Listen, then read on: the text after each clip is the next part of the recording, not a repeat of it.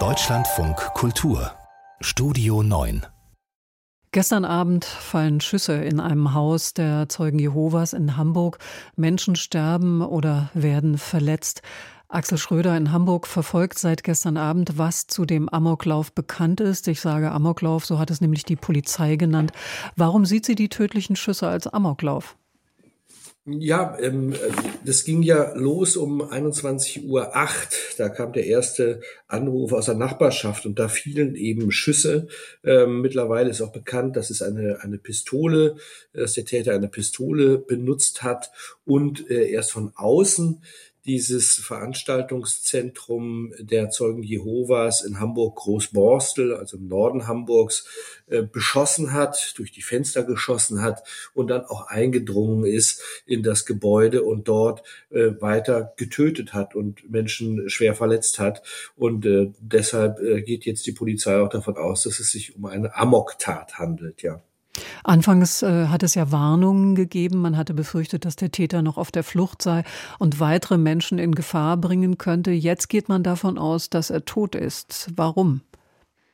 Ja, es war ja tatsächlich äh, sozusagen Glück im Unglück, dass eine, eine Spezialeinheit der Hamburger Polizei ganz in der Nähe war und als die reinkam, alarmiert durch die Telefonanrufe der Nachbarn, äh, war es wohl schon still im Haus. Äh, ihn bot sich eben dieses schreckliche Bild mit den vielen Toten ähm, und Schwerverletzten, Leichtverletzten.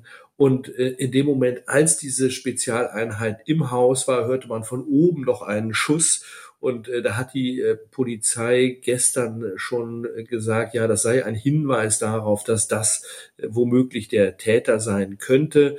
Das kennen wir ja von anderen Amokläufen, dass erst blindwütig gemordet wird und am Ende richten die Menschen sich dann selbst. Und äh, das scheint sich jetzt zu bestätigen. Weiß man denn irgendwas über die Identität des äh, Täters und vor allem über seine Motive? Also ganz lange hat sich die Hamburger Polizei damit zurückgehalten mit Angaben dazu. Der Spiegel berichtet jetzt Spiegel Online darüber, dass es sich um einen 30 bis 40-jährigen Mann handeln soll, der eben bewaffnet mit einer Pistole das Gebäude gestürmt hat und er soll ein ehemaliges Mitglied der Zeugen Jehovas sein.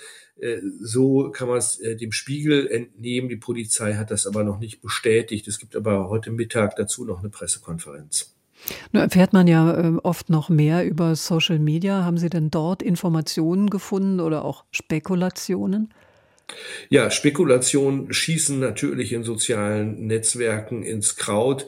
Es gab viele sehr gute Berichte und sehr abgewogene Berichte, auch gestern Abend schon von Kolleginnen und Kollegen, die dann direkt vor Ort waren, äh, die dann eben in die Mitkamera mit Ton und Bild äh, berichtet haben, was sie da erlebt haben und wie die Polizei die Lage einschätzt. Die Polizei selbst äh, ist auch über äh, Twitter an die Öffentlichkeit gegangen, aber auch zum Beispiel über diese Services wie Katwan zum Beispiel oder die Nina-App, äh, wo ja die Menschen, wenn es eine akute Gefahrenlage gibt, gewarnt werden. Und äh, was ich ziemlich erschütternd fand, äh, sind eben Einträge aus dem extrem rechten Spektrum, wo schon gestern Abend, kurz nach den Schüssen, kurz nachdem klar war, dass da ähm, Menschen gestorben sind, Gerüchte gestreut wurden, dass das womöglich äh, Menschen, ein, ein Täter mit muslimischem Hintergrund sein könnte. Also wo man natürlich äh, auf den ersten Blick gesehen hat, äh, das ist äh, einfach äh, plumpe Hetze, die aber natürlich auch bei dem einen oder der anderen auch verfangen kann. Gibt es denn äh, erste Reaktionen aus der Politik?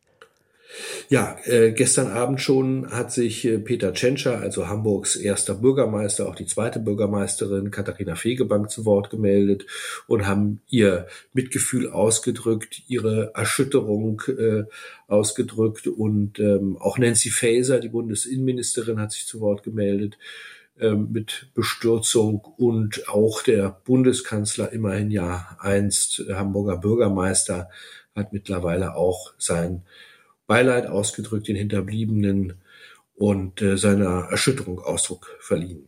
Axel Schröder war das aus Hamburg nach den tödlichen Schüssen gestern Abend in einem Gebäude der Zeugen Jehovas.